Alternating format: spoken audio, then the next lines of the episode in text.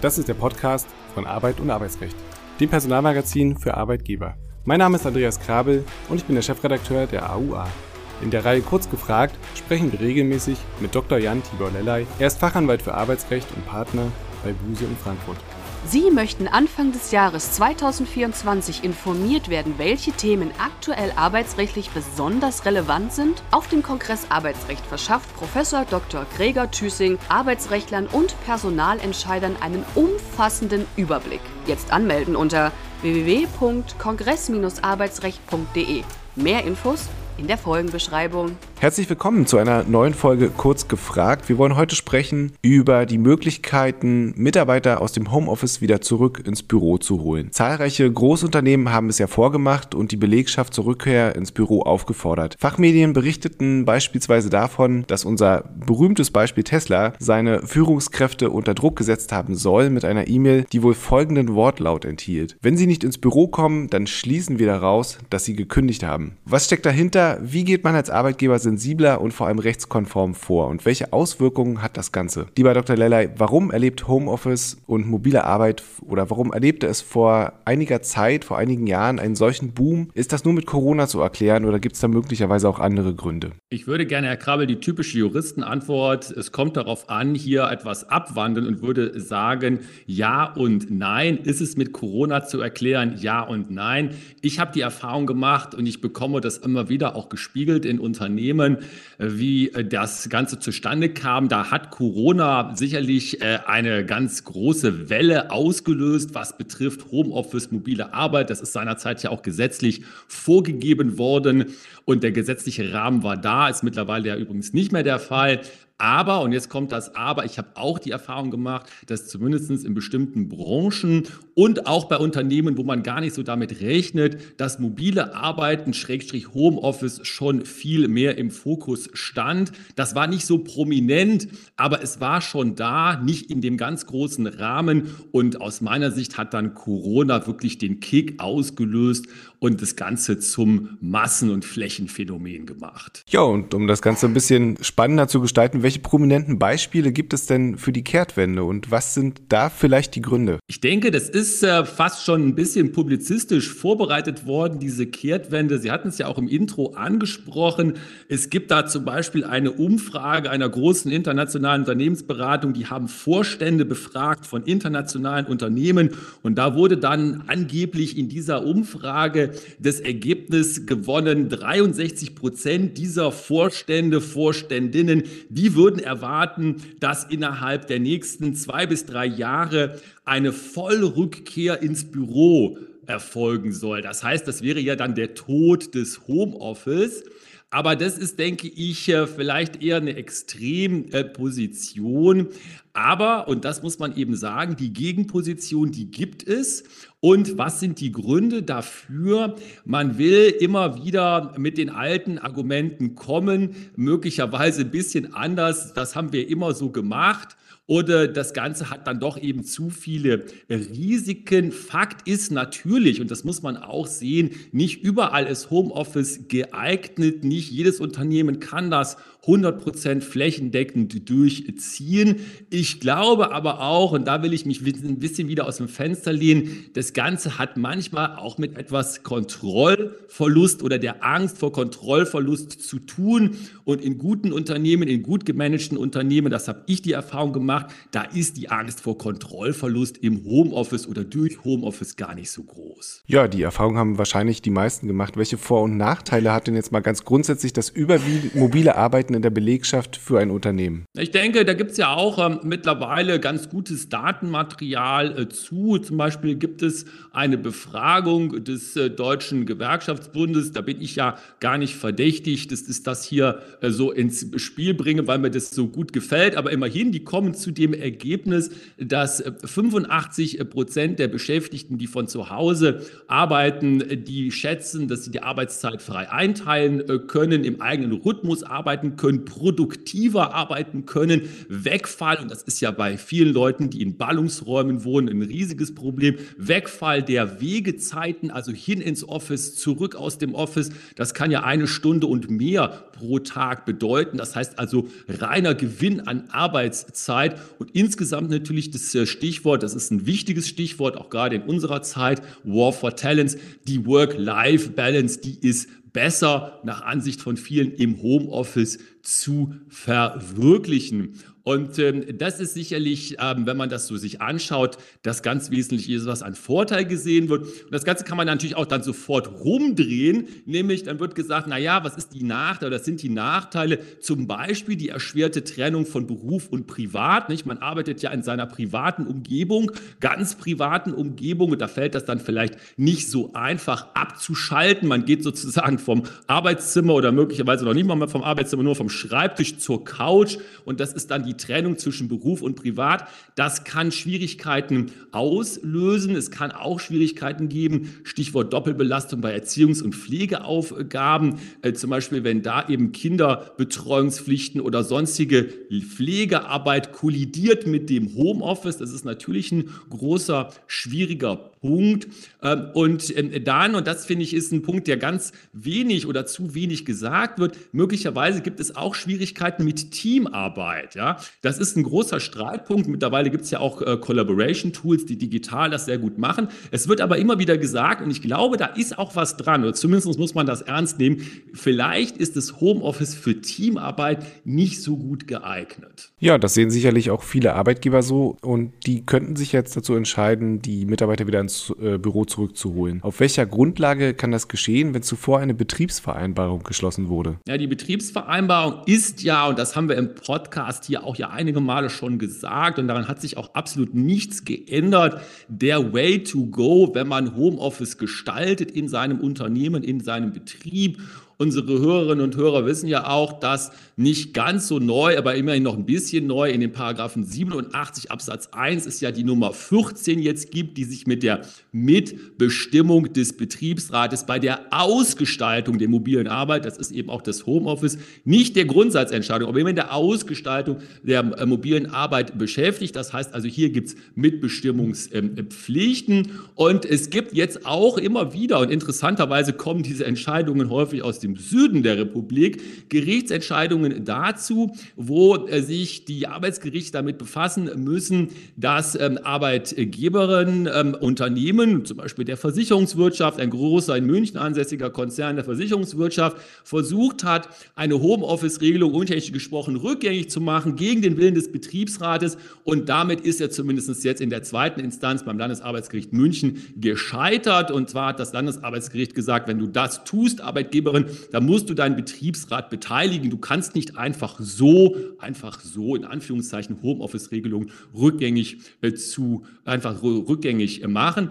Das heißt also, was muss ich tun? Ich muss eine Betriebsvereinbarung haben, die so etwas zulässt. Gut gemachte Betriebsvereinbarungen haben das übrigens auch. Da denke ich ja voraus und sage, was tue ich denn, wenn ich das Homeoffice einschränken oder rückgängig machen will? Wenn ich das nicht habe, habe ich ein Problem, muss ich möglicherweise die Betriebsvereinbarung kündigen. Auf jeden Fall muss ich das mit Mitbestimmungsrecht des Betriebsrats berücksichtigen. Ja, und ähm, wie Sie gesagt haben, das ist schon das Best Practice, wenn man eine Betriebsvereinbarung hat. Wenn man die aber nicht geschlossen hat als Arbeitgeber, welche Möglichkeiten gibt es dann zur Rückabwicklung? Ich denke, man kann dann sich immer noch anschauen, natürlich die individualvertragliche äh, Regelung, die ja auch nach Best Practice sich äh, mit Homeoffice befassen sollte. Das fängt ja bei sowas an, dass man den Leuten sagt, was für Equipment sie überhaupt ins Homeoffice äh, mitnehmen, aber dann eben auch weitere Dinge wie Datenschutz, Und ähm, Betriebsmittel, äh, die da eingesetzt werden oder auch Arbeitsschutz, das spielt ja alles eine Rolle auch auf der individuellen Ebene. Da soll es ja auch individuell äh, vertragliche, individualvertragliche Regelungen zu geben.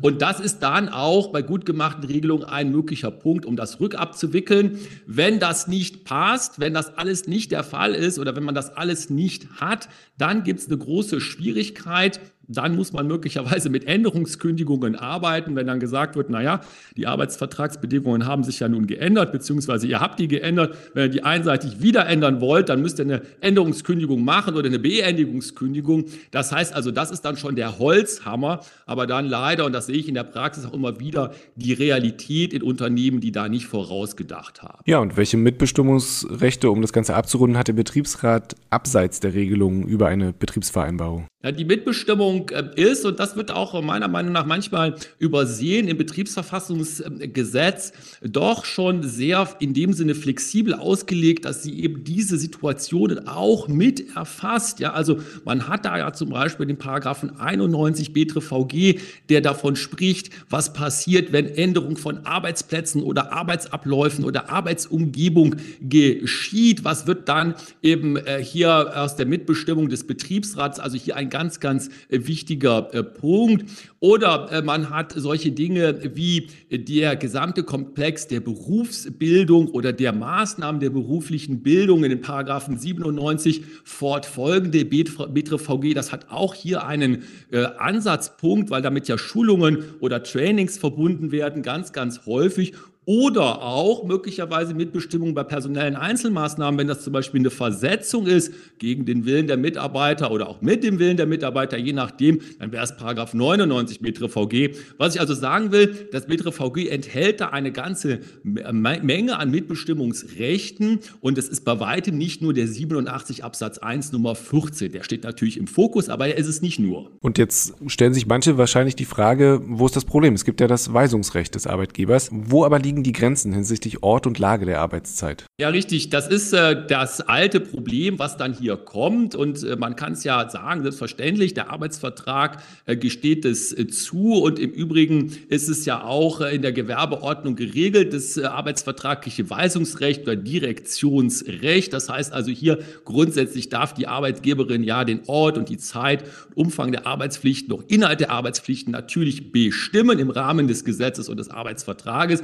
In in der Homeoffice-Konstellation kommt ein ganz wichtiger Punkt dazu, der das Ganze ungewöhnlich macht. Wir sprechen ja hier über den Arbeitsplatz und deswegen heißt das ja Homeoffice zu Hause. Also ich arbeite zu ähm, Hause und hierzu gibt es in ganz vielen Arbeitsverträgen eben keine vertraglichen Regelungen. Da spielen dann auch verfassungsrechtliche Dinge eine Rolle, wie Artikel 13 Grundgesetz, Schutz der Wohnung. Ich kann es also nicht einfach so als Unternehmen sagen, ich versetze die Leute mal nach Hause, das müsst ihr dulden. Das war in der Corona-Pandemie Pandemie, Coronavirus-Pandemie anders. Da gab es ja auch spezielle gesetzliche Regelungen dazu. Teilweise war das ein bisschen unscharf, wurde darüber hinweggegangen. Jetzt ist das aber nicht mehr so. Und da muss man ganz offen sagen, da sind eben Grenzen des Weisungsrechts gegeben. Häufig spielt es in der Praxis gar nicht so eine große Rolle, weil die Leute ja gerne ins Homeoffice wollen.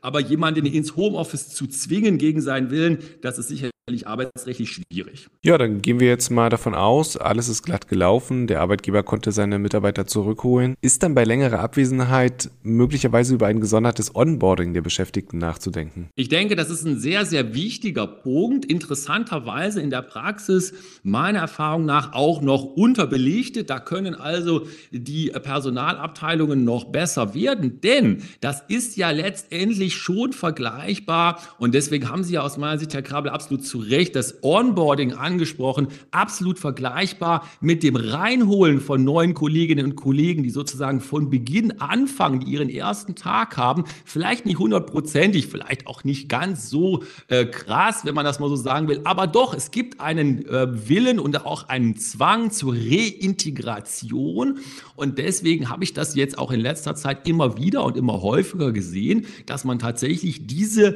äh, Rückabwicklung oder die dieses, teilweise wird es ja auch nur zurückgefahren, nicht? Da wird dann gesagt, drei Tage in der Woche kommt ihr ins Büro, das sind die berühmten, berühmten Hybridmodelle. Aber dass man da als Arbeitgeberin eben ein Programm zur Verfügung stellt und sagt, uns ist bewusst, dass ihr jetzt sozusagen zurückkommen sollt, dass das für euch eine Umstellung ist. Das ist so ähnlich wie neue Kolleginnen und Kollegen anfangen, wenn die sich da einarbeiten sollen. Und dem kommen wir entgegen und haben ein Onboarding für Rückkehrer aus dem Homeoffice. Das ist sicherlich ein sehr, sehr guter Weg, das Ganze zu erleichtern. Und jetzt bin ich gespannt auf Ihre Meinung. Finden Sie es denn sinnvoll, dass eine Belegschaft zurück ins Büro geholt wird und vor allem unter dem Aspekt, wie reagieren die Mitarbeiter in Zeiten des Fach- und Arbeits Arbeitskräftemangels. Also Sie hatten ja schon angedeutet, dass es möglicherweise keine so gute Idee ist. Insofern bin ich gespannt auf Ihre Antwort. Ja, ich würde gerne noch mal einen Schritt zurückgehen und das ist auch ein Punkt, der ja manchmal in der Diskussion etwas vernachlässigt wird, wenn wir unter, über Unternehmen sprechen, die geteilte Belegschaften haben, dann kann ja das alleine schon eine Schwierigkeit auslösen. Da gibt es dann teilweise so böse Worte, wie das gesagt wird, durch das Homeoffice würde im Unternehmen oder im Betrieb eine Zweiklassengesellschaft geschaffen. Teilweise wird auch sogar gesagt wie neue Apartheid. Das ist natürlich unpassend, aber man merkt daran, welcher Sprengstoff da ist, denn es gibt ja immer immer in jedem Unternehmen auch Abteilungen, teilweise ganze Betriebe, die nicht ins Homeoffice gehen können. Stichwort Produktion.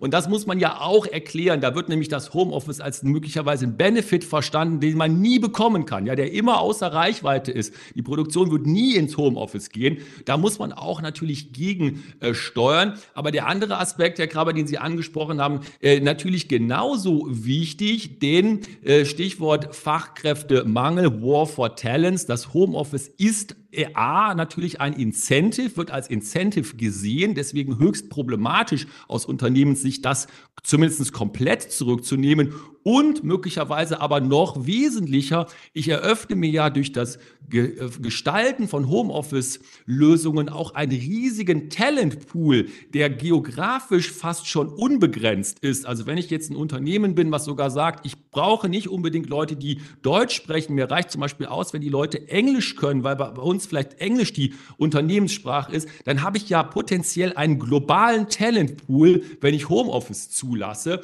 oder nur einen deutschlandweiten Talentpool. Und das ist, glaube ich, auch etwas, was viele Unternehmen nicht unterschätzen sollten, gerade in den Zeiten des Fach- und Arbeitskräftemangels. Ja, da schlägt vermutlich dann die Realität die Theorie. Lassen Sie uns zum Schluss ein kleines Best Practice wagen. Können ja mal den Idealfall zeichnen, den Königsweg vielleicht aufzeigen. Wie gestaltet man eine möglichst flexible Regelung für die Mitarbeiter und sorgt gleichzeitig für Präsenztage im Büro. Ich denke, das wird auch der Weg der Zukunft sein. Wir bewegen uns ja aufs Jahresende zu. Da kann ich ja vielleicht wagen, mal so eine kleine Zukunftsprognose, eine Voraussage für das Jahr 2024 zu machen. Und das ist gleichzeitig meiner Meinung nach auch die Best Practice. Das sind nämlich die hybriden Lösungen. Das heißt, einige Tage in der Woche wird das Homeoffice zugelassen und einige Tage in der Woche, ob das jetzt 3 zu 2 ist oder auch anders, ist eine Präsenzpflicht im Büro erwartet und wird auch umgesetzt. Das ist meiner Meinung nach auch eine flexible Regelung. Das muss man ja nicht mal unbedingt auf die Tage fixieren. Man kann das ja nur anhand der Zahl der Wochentage festmachen. Ich muss ja nicht sagen, es muss immer Dienstag, Donnerstag, Freitag sein. Du kannst es dir aussuchen. Und das ist, glaube ich, hier der äh, Königsweg. Und das kann man auch meiner Meinung nach sehr gut natürlich in der Betriebsvereinbarung festmachen. Auch wieder mit Möglichkeiten, das abzuändern ändern, hatten wir gerade angesprochen, ganz, ganz wichtig. Also nicht das Zementieren und hinterher dann mit Änderungskündigungen arbeiten müssen. Aber das ist meiner Meinung nach der Weg in die Zukunft, für die hybride Lösung, also der Kompromiss, die goldene Mitte. Damit habe ich die Flexibilisierung und gleichzeitig habe ich viele Nachteile, die dem Homeoffice ja auch zu Recht nachgesagt werden, habe ich vermieden und habe dann wirklich eine gute Lösung für die Praxis. Ja, und vor allem, man könnte dann den ganzen, den, den kleineren Einheiten, den Teams mehr Verantwortung geben und sagen, ihr müsst das alleine regeln Regeln. Seht zu, dass an einem bestimmten Tag alle äh, Mitarbeiter anwesend sind. Das kann von oben wahrscheinlich gar nicht so gut gesteuert werden. Vielen herzlichen Dank, lieber Dr. Lellay, für diese Folge. Wir hören uns beim nächsten Mal. Tschüss, bis dahin. Dankeschön, tschüss. Sie wollen mit Ihrem Unternehmen auf die Kurz gefragt Bühne? Schreiben Sie einfach eine Mail an aua.anzeigen.husmedien.de. Weitere Informationen finden Sie in den Show Notes.